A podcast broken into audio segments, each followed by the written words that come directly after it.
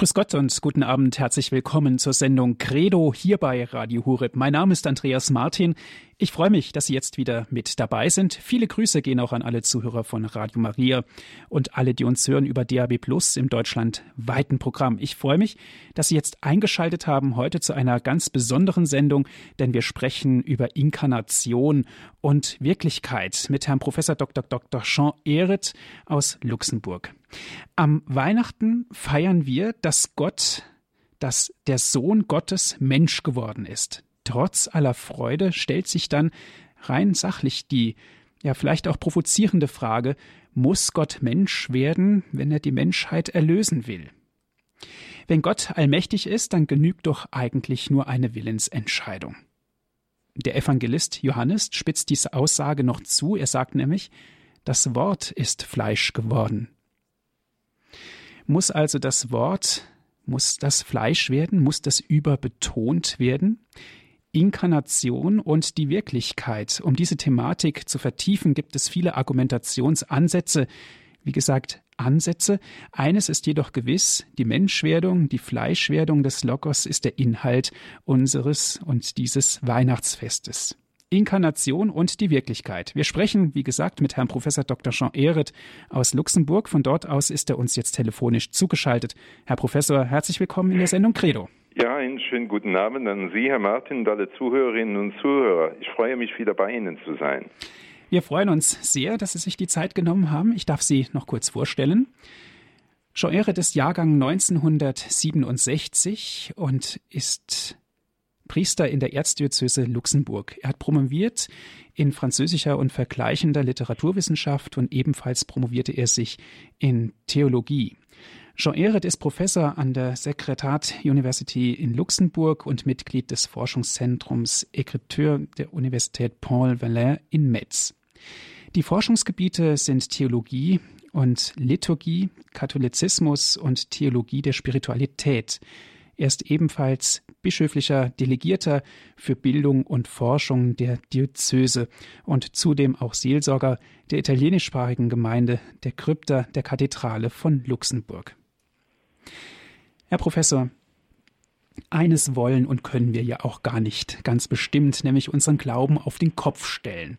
Wenn wir also über die Inkarnation sprechen, müssten wir eigentlich der Sorgfalt halber erst einmal mit einer Definition beginnen oder andersherum gesagt, können wir überhaupt den Begriff Inkarnation definieren? Ich schlage sofort den Katechismus mal heute Abend auf, weil äh, da finden wir nämlich genau äh, unter der Nummer 461 die Definition dessen, was Inkarnation heißt. Äh, das kommt, das Wort kommt natürlich aus dem äh, lateinischen caro. Äh, caro heißt Fleisch in, ins Fleisch ja kommen. In Fleischwerdung heißt das eigentlich. Wir werden uns dann darüber Gedanken machen müssen, was das mit Fleisch hier bezeichnet ist. Im Anschluss an Johannes 1, Johannesevangelium Kapitel 1, Vers 14 äh, spricht man davon, dass das Wort Fleisch geworden ist, von der Inkarnation. Ja, und hier steht dann ganz konkret, im Anschluss an die Sprechweise des heiligen Johannes nennt die Kirche das Geschehnis dass der Sohn Gottes eine menschliche Natur annahm, um in ihr unser Heil zu wirken, Inkarnation, Klammer auf, Fleisch oder Menschwerdung. Und da wird ganz klar gesagt, es ist der Sohn Gottes, das heißt die zweite Person der Trinität, die die menschliche Natur annimmt. Und was das alles genau heißt, das können wir ja dann äh, weitersehen. Sonst falle ich sofort in eine Vorlesung hier. wäre auch nicht verkehrt, wäre auch nicht schlimm, Herr Professor. Aber Fleischwerdung, wie können wir das begreifbar machen?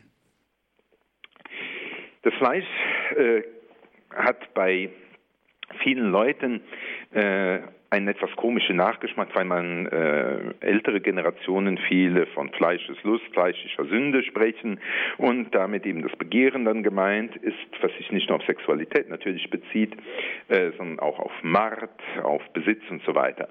Äh, was hier aber damit gemeint ist, kann man sagen, er wird wahrhaft Mensch. Er wird nicht nur ein, äh, die Seele des Menschen annehmen, sondern er kommt in die Zeit, er kommt auch nimmt den Menschen an, der in der Zeit wird. Wenn wir Fleisch sagen, meinen wir ja auch unseren Körper, der wächst, der sich entwickelt. All das nimmt er auf. Aber auch den Körper, der dann leidet, der Körper, der gebrechlich wird, der Körper, der auch der Verwesung einmal äh, zugeführt wird, wenn wir gestorben sind.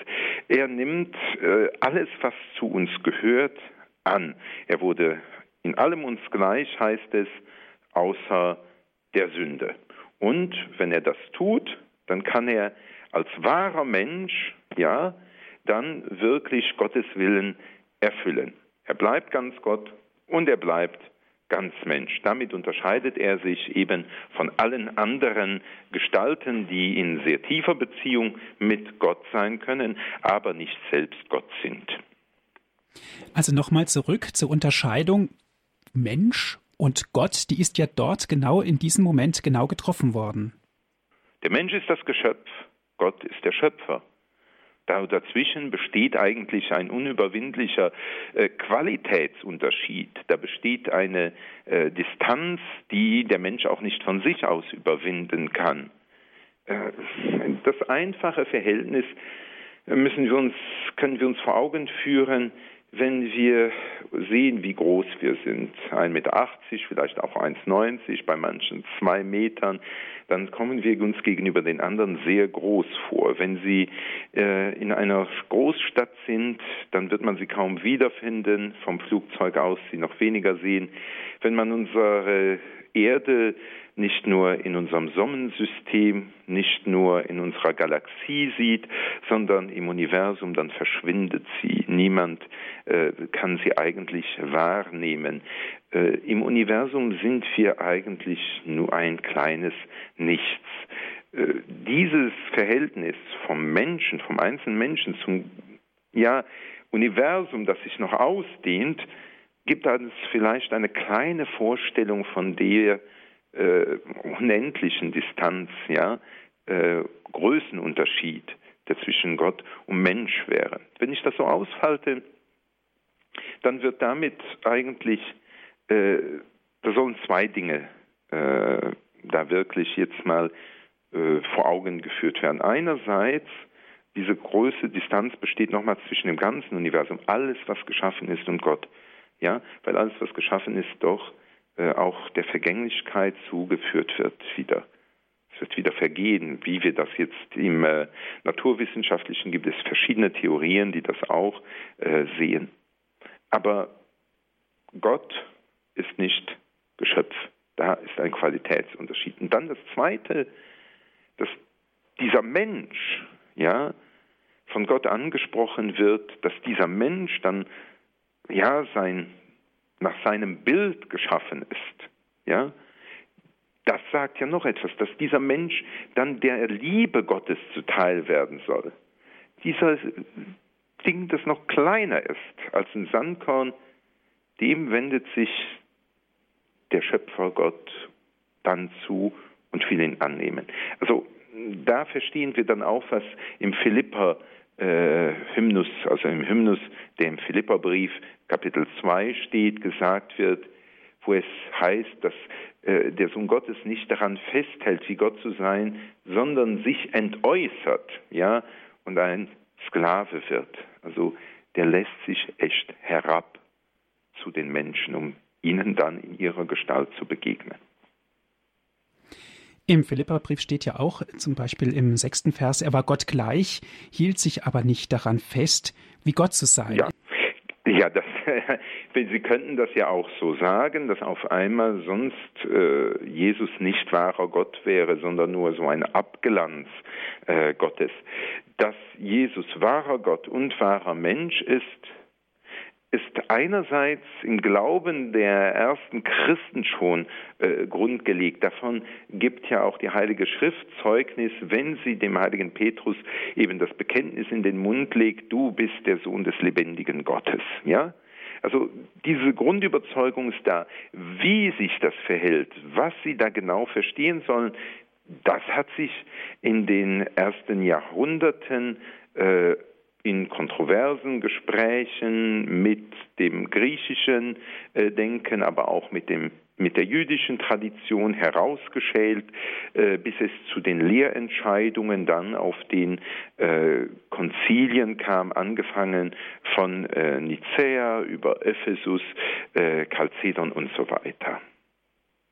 Das heißt, das tiefe Verständnis des Glaubens, dass dieser Jesus wahrer Gott und wahrer Mensch ist, ja, das kristallisiert sich an verschiedenen Punkten immer stärker heraus und ermöglicht es damit, äh, auch die Beziehung zu ihm nochmals zu vertiefen. Herr Professor Ehret, wie ist es? Waren sich denn da, Sie haben vorhin die Juden genannt und die anderen christlichen Religionen, waren die sich in diesem Punkt einig gewesen? Das neue Verständnis äh, der Entwicklung äh, der judenchristlichen Gemeinden im Verhältnis zu den Juden ihrer Zeit äh, zeigt, dass äh, diese Spannung natürlich äh, auch nicht in einem Tag gelöst wird. Die begleitet sie über Jahrhunderte, um in dieses Mysterium tiefer hineinzutauchen. Äh, bei den denn es geht um mit den Juden in der Diskussion mit den Juden immer darum, dass Gott der eine ist, der sich gezeigt hat. Und dann kann man sagen, wie kann denn dieser Gott jetzt auf einmal äh, zwei sein, wenn man Sohn und Vater hat. Und dann kommt man dazu, ja, wie kann er dann drei sein? Vater, Sohn und Geist. Äh, sind das drei Götter? Das geht ja nicht, denn das äh, Bekenntnis Israels ist Shema Israel, höre Israel. Der hat einen Gott, der ist der eine, geht das dann weiter. Äh, ja, dieser Ein-Gott-Glaube und das Verhältnis Jesu zu diesem einen Gott, das führt uns dann über die Jahrhunderte natürlich tief in die Trinitätstheologie hinein. Mit den ähm, Juden äh, haben wir das gesehen, mit den Griechen muss man sich mit viel platonischem Denken auseinandersetzen, wo es auch die Einheit äh, dessen ist, was Gott ist, was man versucht zu bewahren. Und äh, dann versucht man in den verschiedenen Denksystemen, die sich im Platonismus entwickelt haben, äh, zu verstehen, wo man Jesus einordnen soll. Ja? Ob das der Spitze, äh, die Spitze alles Geschaffenen ist, äh, ob er dann wirklich nur ein Abbild, ein Abglanz ist äh, des einen. So versucht man über die Jahrhunderte dann tatsächlich im Dialog mit der Philosophie zu verstehen, wer es ist. Die Frage ist immer, wie ich es auch meinen Studenten sage, ist das Denksystem, in dem man äh, lebt, äh, die Referenz oder ist die Selbstoffenbarung Gottes in Jesus Christus die Referenz?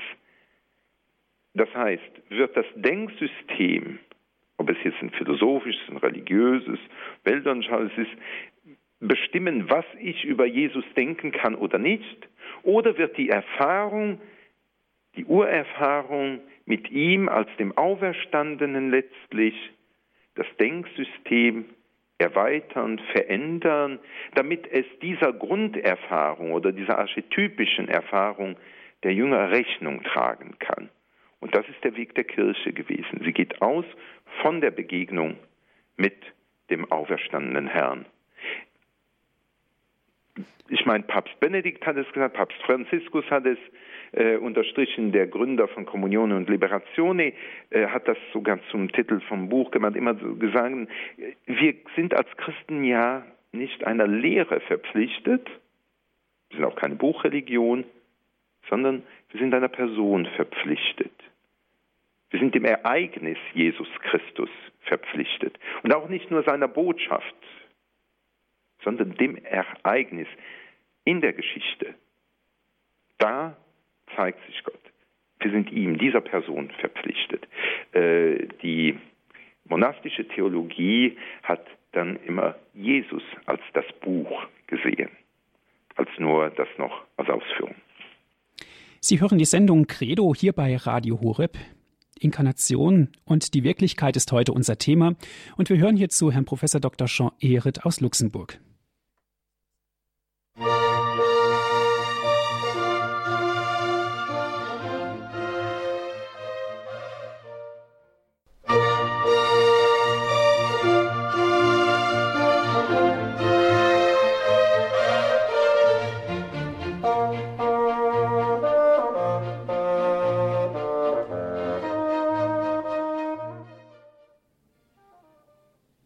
Sie hören die Sendung Credo hier bei Radio Horeb. Inkarnation und die Wirklichkeit, das ist heute unser Thema. Wir sprechen mit Herrn Professor Dr. Jean Ehret aus Luxemburg. Von dort ist er uns telefonisch zugeschaltet. Herr Professor, Inkarnation, wie ist das mit dem Verhältnis Sohn Gottes und den Menschen? Wie verhalten sich diese beiden Naturen? Herr Martin, Sie haben jetzt schon was ganz Interessantes gemacht. Sie haben nämlich das Verhältnis des Sohnes Gottes zu den Menschen gesagt. Dann haben Sie gesagt, wie verhalten sich diese beiden Naturen zueinander. Sie haben also einerseits nach dem Bezug gefragt, den Inkarnation jetzt äh, ja äh, zu uns allen hat äh, den der Sohn Gottes durch die Inkarnation zu uns allen hat. Und dann haben sie den Sprachgebrauch aufgenommen, der sich in der Theologie entwickelt hat, wo man von göttlicher Natur und menschlicher Natur eben spricht. Eine, die Haupt- und Grundaussage über, dessen, über dieses Verhältnis, die stammt aus dem Jahre 451 äh, von einem Konzil, das in Chalcedon oder Chalkedon stattgefunden hat. Es ist das sogenannte vierte ökumenische Konzil. Und da heißt es, ein und derselbe ist Christus, der einzig geborene Sohn und Herr, der in zwei Naturen, unvermischt, unveränderlich, ungetrennt und unteilbar erkannt wird, wobei nirgends wegen der Einigung der Unterschied der Naturen aufgehoben ist, vielmehr die Eigentümlichkeit jeder der beiden Naturen gewahrt bleibt und sich in einer einzigen Person bei einer einzigen Hypostase vereinigt. Also, ich habe das einfach zitieren wollen. Das finden die Hörerinnen und Hörer auch im Katechismus der katholischen Kirche unter der Nummer 467. Dort wird ein längerer Auszug aus dem Konzil von Chalcedon nochmals zitiert, wo gesagt wird, dass in dem einen Menschen Jesus, in der einen Person Jesus, die göttliche Natur und die menschliche Natur gegenwärtig sind. Anders ausgesagt, dass Jesus wahrer Gott ist, nicht nur Abbild, äh, nicht nur ein Halbgott oder so, wahrer Gott, die zweite Person der Trinität und auch wahrer Mensch, nicht nur halber Mensch, nicht nur die, äh, den Körper davon, nicht nur die Seele angenommen hätte, sondern und ganz Gott und ganz Mensch ist. Und dann wird noch etwas dazu gesagt, nämlich dass, wie das Verhältnis eben zwischen den zwei Naturen in der einen Person ist. Und das heißt einerseits unvermischt, also die bleiben in sich ganz bestehen, äh, aber sie sind äh, daher auch unteilbar. Das heißt, man kann nicht die menschliche Natur in Jesus ohne die göttliche denken und die göttliche ohne die menschlichen denken. Und hier hat sich ein äh, Spannungsfeld entwickelt, äh, das die Theologie, die Spiritualität über die Jahrhunderte auch immer vertieft hat.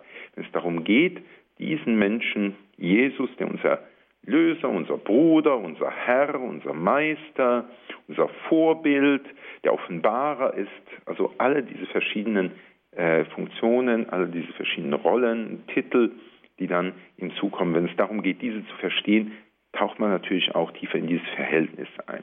Eines kann man noch dazu sagen, dass dann auch im äh, Katechismus noch eine Nummer weiter steht, unter der Nummer 468. Und äh, auf das fünfte ökumenische Konzil, das zweite von Konstantinopel, hinweist. Dort heißt es nämlich, alles an der Menschennatur Christi ist somit seiner göttlichen Person als ihrem eigentlichen Träger zuzuschreiben. Anders gesagt, es gibt keine äh, Schizophrenie in Jesus, sondern alles, was zum Mensch gehört, hat immer die göttliche Natur auch als Subjekt äh, die Person ist immer die Person des zwei, der, der, die zweite Person der Dreifaltigkeit, die die Menschennatur angenommen hat. Ja?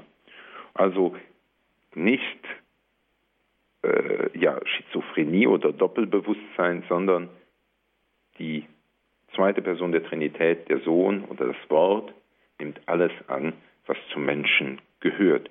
Und daraus kann, stellt sich dann die Frage, ja, wie geht das? Was macht er denn? Wie lebt er denn? Äh, was ist seine Erkenntnis? Äh, was ist sein Wille? Wie geht es mit seinen Gefühlen und so weiter? Herr Professor, vorhin haben Sie von dem Begriff Abbild Gottes gesprochen. Und da liegt meiner Ansicht nach auch die Schwierigkeit, was ist in dem Verständnis Abbild Gottes? Gott hat den Menschen nach seinem Abbild geschaffen, heißt es. Jetzt in Verbindung mit dem, was Sie vorhin gesagt haben, dass eben diese Personen voneinander nicht zu trennen sind. Im Grunde genommen sind wir alle ein Abbild Gottes. Ja, wir sind äh, ein Abbild Gottes, aber das so steht es ja da. Er schuf den Menschen äh, nach seinem Abbild. Aber das ist Schöpfung. Wenn wir jetzt etwa einen Schritt zurück tun, dann können wir sagen, dass der Sohn zunächst auch das Abbild des Vaters ist, ja? Und im Sohn wird alles geschaffen. Wir sind als Schöpfung Abbild Gottes, weil wir sozusagen im Sohn geschaffen sind und darum dieses Anteil haben an seinem Bild sein. Wenn wir durch die Sünde uns dann von Gott entfernen, wird das Abbild sozusagen etwas entstellt, ja? Äh, aber der Sohn Gottes, wenn wer alles von uns annimmt, führt das wieder nicht nur zum Ursprünglichen zurück, es ist nicht nur Rückkehr ins verlorene Paradies, sondern führt es noch viel tiefer in das Leben der heiligsten Dreifaltigkeit ein, gibt ihm Anteil daran, oder wie es die Kirchenväter dann sagen, äh, dass, wenn wir das ganz einfach sagen, der Sohn Gottes wurde Mensch, damit der Mensch auch Sohn sein könnte. In Christus natürlich dann. Sie hören die Sendung Credo hier bei Radio Horeb. Inkarnation und die Wirklichkeit. Heute unser Thema mit Herrn Prof. Dr. Jean Ehret.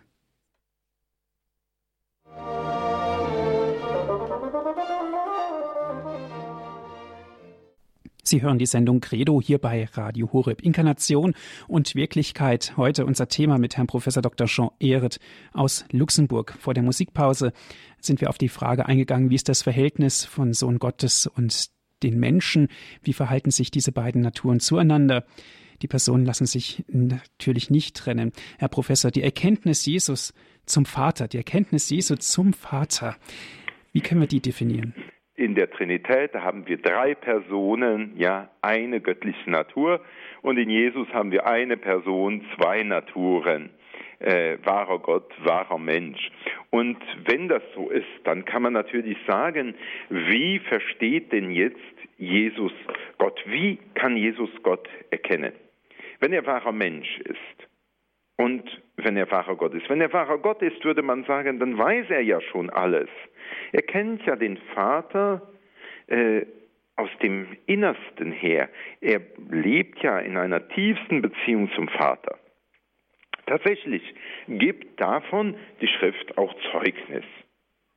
Äh, denken wir nur einmal an den Jüngling Jesus, der äh, unter den Gesetzeslehrern äh, sitzt und sie belehrt.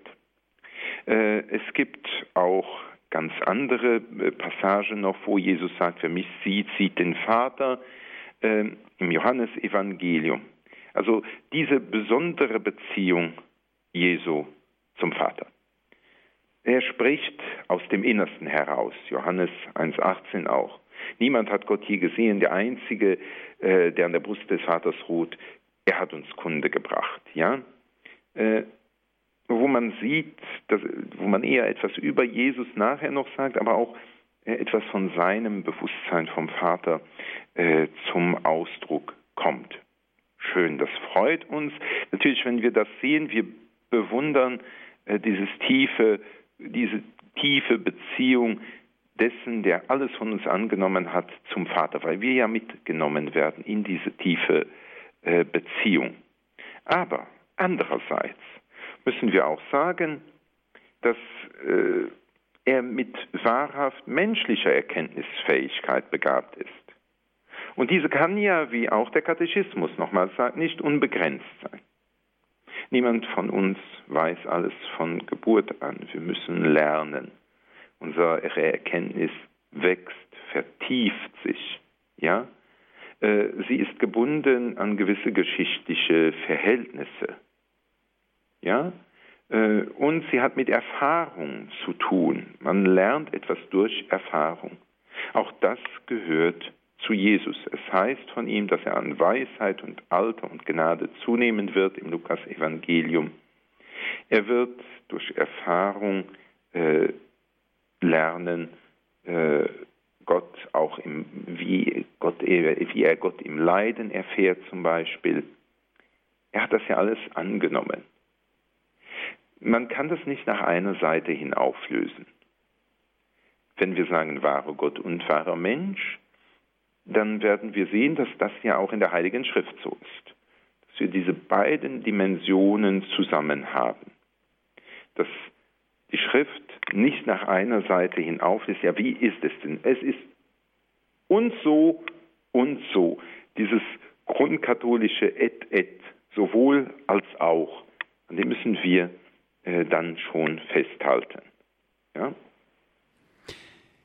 Herr Professor, die Erkenntnis Jesus zum Vater, aber jetzt aber auch, wie gesagt, wir dürfen nicht nur eine Seite sehen, Sie haben es angedeutet, die Erkenntnis Jesus zu den Menschen.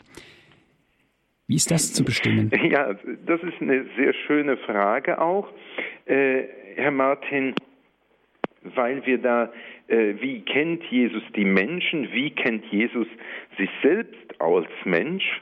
Viele von uns äh, wissen, dass man sagt, ja, Selbsterkenntnis ist gar nicht so einfach.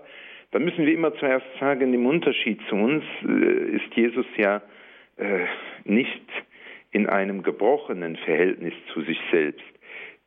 Wenn wir Erbsünde als gebrochenes Verhältnis zum Gott, zur Welt und Mitmenschen, aber auch zu uns selbst verstehen, ja, ähm, das geheilt werden muss, dann wissen wir, dass Jesus dieses Verhältnis nicht so erlebt. Aber er wird auch, er wird auch äh, wachsen, ja. Er wird sprechen lernen. Er wird äh, seinen Beruf lernen. Er wird äh, seinen Körper lernen, ken äh, kennenlernen. Er muss in diese ganze geschichtliche Wirklichkeit auch äh, hinein wachsen. Die, äh, wie heißt es, die Evangelien äh, geben davon äh, Zeugnis, äh, wenn sie die Kindheitsgeschichten erzählen, äh, wo natürlich auch man daran denken muss, dass Maria Windeln wechselt, ja, und die riechen wahrscheinlich genauso wie bei uns. Äh, es gibt dieses Bild von Max Ernst, wenn ich mich nicht täusche, wo die Jungfrau Jesus vor Zeugen züchtigt, was viel Aufstand äh, ausgelöst hatte, weil man gesagt hat, aber Jesus kann doch nichts äh, tun, wo er gezüchtigt werden muss. Es war äh, wirklich wirkte für manche wie ein Angriff auf die Gottheit Jesu. Aber auf der anderen Seite kann man sagen, inwieweit haben wir diese ganze tiefe Menschlichkeit Jesu, äh, tragen wir der Rechnung? Inwiefern wollen wir nicht allzu schnell manchmal auf das Göttliche springen oder umgekehrt, inwiefern wollen wir manchmal Jesus zu sehr uns angleichen, so dass eigentlich nicht mehr, wie wir das vorhin gesagt haben, äh, die göttliche Person, ja, die menschliche Natur annimmt, sie dann auch erhebt, durchwirkt, äh, sie in die ursprüngliche Beziehung mit Gott wieder einführt. Da besteht immer ein Spannungsverhältnis. Auf Ihre Frage, wie erkennt Jesus die Menschen, die, die Menschen hatte ich zuerst jetzt geantwortet, er lernt auch sich kennen.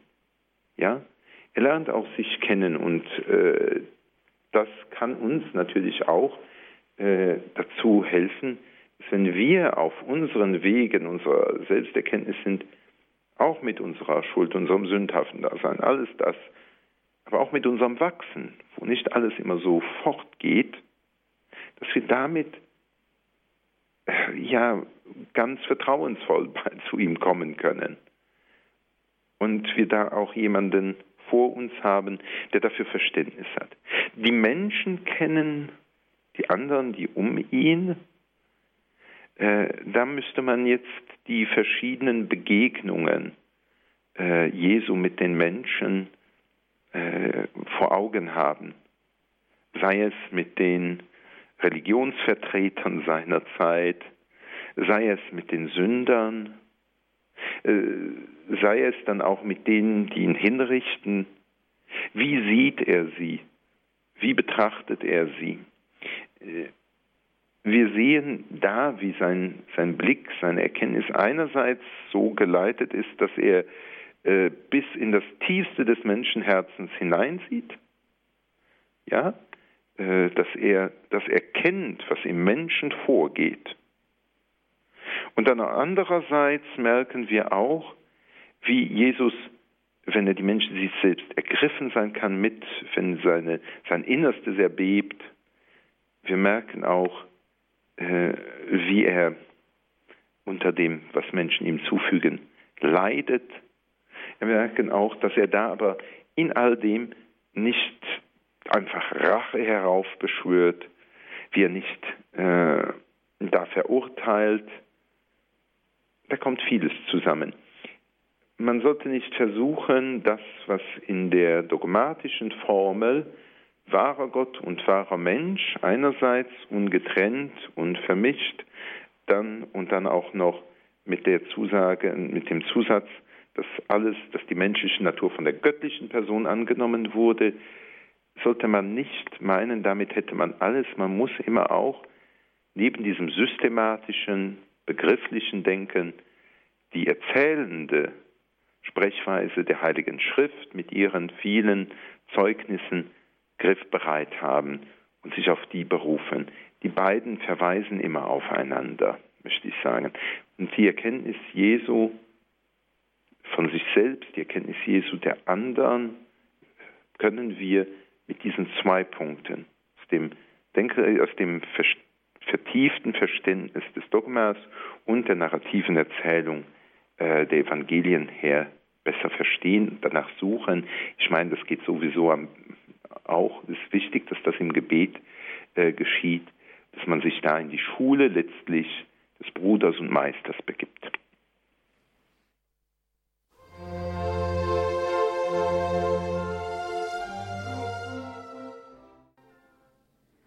Sie hören die Sendung Credo hier bei Radio Horeb Inkarnation und die Wirklichkeit ist heute unser Thema. Uns zugeschaltet aus Luxemburg ist Professor Dr. Jean Ehret. Herr Professor, vorhin ist es schon ein klein wenig angeklungen, und zwar geht es um das Selbstbild und das Fremdbild, um es mal ganz platt auszudrücken. Die Fremdwahrnehmung zum Beispiel Jesu bei den Sündern, wie haben die Sünder Jesus wahrgenommen? Sind da immer Differenzen zu sehen oder sind diese beiden Bilder auf gleicher Ebene? Auf der einen Seite, wie Jesus sich selbst wahrnimmt, äh, das sehen wir. Wir sehen, wie er sich in die, in äh, die Beziehung zum Vater einbringt. Wir hören es, wie er sich selbst äh, in die Beziehung zu anderen einbringt und sagt, ich bin gekommen für die Sünder, für die Kranken, diese brauchen die Heilung, nicht für die Gesunden. Wir sehen, wie er sich äh, den Menschen in ihrer Situation immer konkret zuwendet, so dass es eben von ihm heißt, dass er äh, unter den Menschen wandelte und Gutes tat. Äh, die Blicke, die auf Jesus fallen, äh, das sind äh, die der Pharisäer, der Gesetzeslehrer, es sind die äh, der Kranken, Gebrechlichen, es sind die äh, derer, die einfach zuschauen, in der Ferne stehen. Es sind die der Jünger. Ich habe jetzt schon vier aufgezählt. Wir können das so äh, weiterführen. Äh, wenn wir einfach nur sehen, wenn die gebrechlichen Menschen äh, oder die Menschen, die andere haben, die leiden, die kommen zu Jesus und die sehen in ihm jemanden, der ihnen jetzt helfen kann. Ja, das, und die haben dann auch nicht dermaßen die Angst, sich ihm zuzuwenden. Man deckt ein Dach ab, um die Kranken zu ihm zu bringen, die ganze Hoffnung, die auf ihn gerichtet ist. Äh, oder auch, wenn man den Bartimäus ruhig stellen will und sagt, ja, halt den Mund, wenn er schreit, Jesus, Sohn Davids, erbarme dich meiner, und er schreit immer laut und er hört nicht auf. Der will den nicht einfach vorbeiziehen lassen, diese Anziehungskraft, dieser Blick auf Jesus oder die blutflüssige Frau, wie das dann ja heißt, die wollen Jesus berühren, die sehen in ihm der, der Heilung Heil bringen kann. Und äh, das ist wunderschön. Die anderen, äh, sehr oft werden ja die Religionsvertreter sehr skeptisch auf Distanz dargestellt. Sie überlegen, sie denken, äh, sie wissen vieles und es gelingt dann irgendwie nicht, doch die tiefe Erkenntnis, die Erkenntnis des Herzens zu haben. Äh, sie können sich vorstellen, dass das mich immer auch als Theologen äh, dann mit anspricht. Und dann haben wir die Jünger Jesu, die mit ihm zusammen sind und dann trotzdem nicht alle Worte verstehen, die er sagt, nicht alle Handlungen, nicht alle Ankündigungen, besonders über Kreuz und Tod nicht, die ihn als Auferstandenen auch nicht immer sofort erkennen. Äh, es gibt diese ganze menschliche Spannbreite äh, und sie auszusondieren, finde ich immer wieder interessant, weil man damit natürlich auch auf versucht zu sehen, wo stehen wir mit unseren Fragen äh, an Jesus, mit unserem Verständnis von Jesus. Äh, wir können auch bekennen, ich glaube, dass er wahrer Gott und wahrer Mensch ist. Er ist der Sohn Gottes und das ist richtig und es ist gut. Aber habe ich damit eigentlich schon eine echte tiefe Beziehung zu ihm äh, ja, erlebt, aufgebaut? Ich hatte vorhin gesagt, sich in die Schule des Bruders und Meisters zu begeben, äh, mit ihm tiefe Beziehung aufzubauen, versuchen, sich von ihm ergreifen lassen. Und irgendwo ist es so, dass der Mensch darin auch mit seinem eigenen Scheitern dann konfrontiert wird. Die tiefe Erkenntnis der Jünger, die kommt, nachdem die meisten von ihnen, bis auf Johannes, dann ja geflohen sind, unter dem Kreuz weg sind, ihn verleugnet haben. In, ihrem, in ihrer Sünde, in ihrem Unverständnis, ja, geht der Weg weiter und sie kommen zu einer tieferen Erkenntnis. Ich will das nicht systematisieren, ich will nur sagen, dass das so ist. Wir haben keine äh, biblische Story, würde ich jetzt sagen, von ähm, einfach Helden, sondern wir haben eine Story von Menschen, die Sünder sind, die mit ihm unterwegs sind und in ihrem Scheitern dann von ihm wieder aufgegriffen werden und ihn dann darin tiefer verstehen, von ihm aufgegriffen werden, so wie als im Moment, wo Petrus untergeht und dann schreit er auf einmal um Hilfe, wird er herausgezogen aus dem Wasser, die ihn verschlingen wollten und kommt da wieder ein Stück tiefer in das Geheimnis rein. Und das, das ist für mich unheimlich tröstlich und auch ermutigend, den Weg des Lebens zu gehen, also ganz auch Ja zu sagen zum menschlichen Leben, so wie es ist. Auch nicht zu, zu merken, hier scheitere ich, hier sind Fehler und dann kann man darin, wenn man Ja sagt zum Leben, nicht wenn man vor ihm flüchtet, nicht wenn man vor ihm flüchtet, dann kann man auch letztlich den Herrn tiefer erkennen, sich selbst und den Herrn tiefer erkennen. Ist das der Weg aus dieser Komplexität heraus, Jesus kennenzulernen, Herr Professor? Ja, Jesus kennen geht nur wie wollen Sie denn, wenn Sie in einer tiefen Freundschaft sind, wenn Sie in einer Liebesbeziehung sind, dann muss man ja manchmal auch manche Träume fahren lassen, um den anderen tatsächlich kennenzulernen, nicht mit Wunschbildern von dem anderen zu leben und von sich selbst. In jeder Beziehung lernt man den anderen nur kennen, wenn man sich auf das echte Leben mit ihm einlässt und man lernt sich dabei selbst kennen. Und dieser äh, Zusammenhang zwischen Selbsterkenntnis und Erkenntnis des anderen und Erkenntnis im anderen seiner selbst, äh, den kann man nicht äh, einmal zum Stillstand bringen. Äh, sonst sind wir tot. oder ja in der Ewigkeit. Aber da besteht auch ewiger Austausch im lebendigen Geist. Inkarnation und die Wirklichkeit ist heute unser Thema unserer Sendung Credo hier bei Radio Hureb. Noch ein Augenblick ist Zeit. Ich lade Sie gerne ein, Ihre Fragen jetzt auch mit einzubringen in diese Sendung. Wir sprechen mit Herrn Professor Dr. Jean Ehret aus Luxemburg, ist er uns zugeschaltet.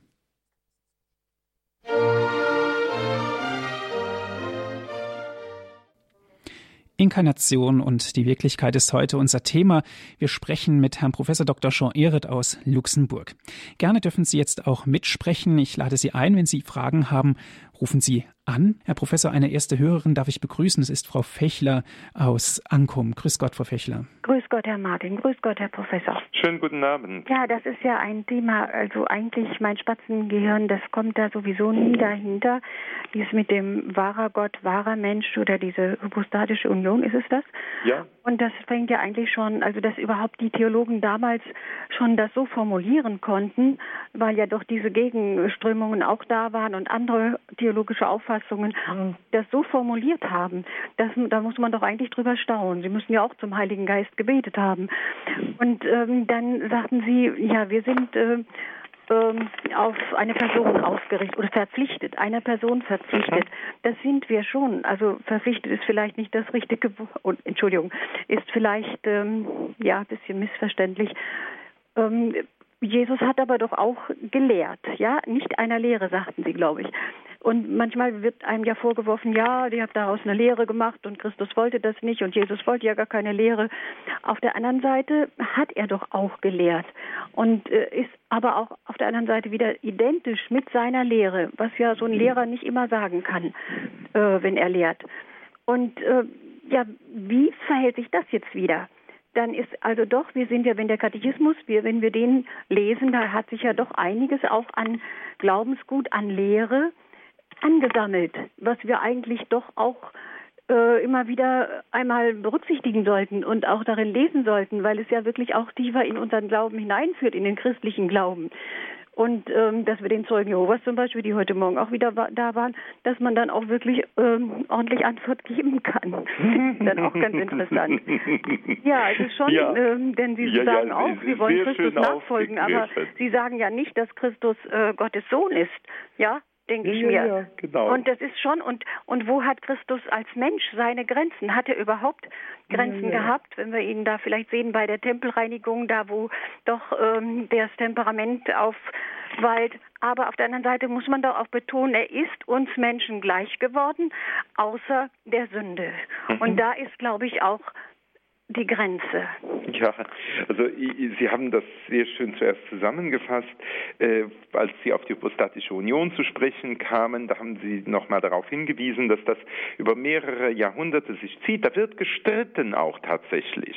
Äh, da, da redet man sich die Köpfe auch heiß und äh, dieses Streitgespräch einerseits und was Sie gesagt haben, ja, die haben ja auch zum Heiligen Geist gebetet, die haben gebetet. Das heißt, die haben die lebendige Beziehung ja, zum Sohn, der uns zum Vater führt, im Geist gepflegt, ja, und äh, dieses Denken und die Beziehung pflegen gehört zusammen und dann drückt man sich mit der Sprache äh, aus, die man auch geerbt hat, die man aber verändert, damit sie etwas Neuem Rechnung tragen kann. Und äh, man darf nicht zu klein denken von der äh, ganzen Philosophie mit ihren äh, Konzepten und allem. Erstens. Zweitens, dann natürlich das, äh, wie Sie sagen, Sie sagen, Christentum ist keine Lehre, sondern es ist zunächst der Person verpflichtet. Ja, habe ich so gesagt, halte ich auch nochmals daran fest, denn das Wort ist für uns als erstes, ja, immer das Wort, das im Vater ist und das Mensch wird.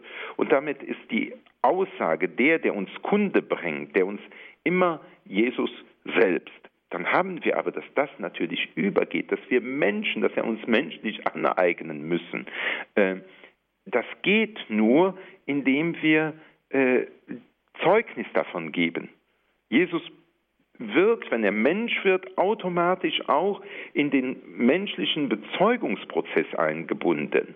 Daraus entsteht als erstes die Heilige Schrift, die für uns dann die Grundlage ist, mit der wir Jesus erfassen können, dann sehen Sie etwas von dem, dass es da nicht einfach nur ein System gibt. Wenn ich sagte, wir sind nicht die Anhänger einer Lehre, war das vor allem auch von einem System, äh, sondern die Heilige Schrift hat zum Beispiel verschiedene Perspektiven, wenigstens mal vier auf Jesus, vier Evangelien, nicht nur eines. Und diese Evangelien unterscheiden sich voneinander durch ihren kulturellen äh, Hintergrund und religiösen Hintergrund, in dem sie entstanden sind, in den Gemeinschaften, wo sie gewachsen sind und alles. Aber sie gehören zusammen. Und man kann diesen, äh, diese Spannungen, die im Narrativen sind, auch nicht einfach durch das systematische Denken auflösen. Äh, und auch nicht die Fragen, die immer aus der Begegnung mit ihm kommen. Äh, ich möchte sagen, deshalb zitiere ich ja, ich zitiere heute Abend auch den Katechismus die ganze Zeit, den Sie auch erwähnt haben. Ich habe die äh, Konzilien zitiert. Äh, ja, aber diese Texte kommen aus der Erfahrung. Sie haben ja vorhin gesagt, die beten doch, die streiten, die beten. Die kommen aus der Erfahrung, müssen die Erfahrung mit ihm äh, hineinführen. Denn dort ist letztlich äh, der Punkt, wo man das macht, was Unterscheidung der Geister ausmachen wird, wo sich dann auch Lehre auftun kann für das, für das Neue an der menschlichen Erfahrung, damit die Lehre nicht nur ein Korsett ist, was letztlich lebensfremd ist, damit man aber auch andererseits nicht einfach alles über den Haufen schmeißt, ja, äh, was einem vielleicht unbequem äh, scheint ich denke, dass, diese, dass man mit dem Wort Spiritualität das ausdrücken kann, was diesen Zusammenhang äh, von Leben des Menschen und äh, Leben des Menschen mit Jesus ausmacht. Ja? Wir können ja auch nicht von uns Abstraktion nehmen. Und man ringt da auch und man geht vorwärts und geht weiter. Man macht das nicht allein, das ist ein Prozess in der Kirche, das ist ein Prozess, wo gerungen wird darum, wo nicht immer alle Antworten dann sofort klar sind. Die Antworten, die klar sind, die haben Sie auch gesagt. Äh, ja, es wahrer Gott und wahrer Mensch. Da gibt es dann, äh, das können wir so festhalten, dann haben wir den Kontext, in dem wir uns äh, bewegen. Wenn wir Anhänger einer Lehre, dann werden wir sehr systematisch und die Gefahr, dass das System letztlich die, die Wirklichkeit äh, absorbiert, die ist äh, sehr groß. Ähm, wenn man das schönste Beispiel, wo man äh, vielleicht gute Lehre so zusammenbringt, man muss von der ausgehen, wir müssen ja menschlich auch was lernen. Wir haben ja, äh, wir müssen ja über Jesus erfahren, was die Väter im Glauben äh, uns mitgeteilt haben. Aber wir müssen dann zur inneren Begegnung mit ihm kommen. Es muss zur inneren Begegnung, das muss nicht, das ist das Ziel, dass wir mit ihm verbunden sein äh, können und da hineinwachsen. Und mancher kann zwar eine dogmatische Vorlesung äh, komplett verstanden haben, und dann hat man alle diese äh, Formeln, Sätze, alles richtig, aber habe da das Herz zum Herzen gesprochen, um es mit John Henry Newman zu sagen. Und das Herz spricht nochmal eine andere Sprache. Und nur, meines Erachtens, nur prägt letztlich immer die, die äh, wie soll ich sagen, die Gemeinschaft mit ihm, die verändert das Leben. Habe ich da etwas das aufgegriffen jetzt? Ja, Komm, Heiliger Geist, kann man da nur sagen. Ja, und äh, verbinde uns mit ihm und ja. gib uns auch Einsicht in all das, auch. was äh, wir schon in der Tradition erfahren haben. Ja, Herr Martin, ich, ich bin, ich habe noch immer meinen Bernhard, den ich unbedingt ja noch loswerden ja, wollte. Das ich versuche es ganz kurz zu gerne, machen, gerne. aber ich finde das so schön, wenn der heilige Bernhard nämlich etwas sagt, warum Gott Mensch wird und sagt, äh, er bringt dann so ein ähm, Dialog in Gott hervor, ne, wo es heißt, äh, ja, zwinge ich, sagt Gott, den Menschen gegen seinen Willen, so habe ich einen Esel, keinen Menschen.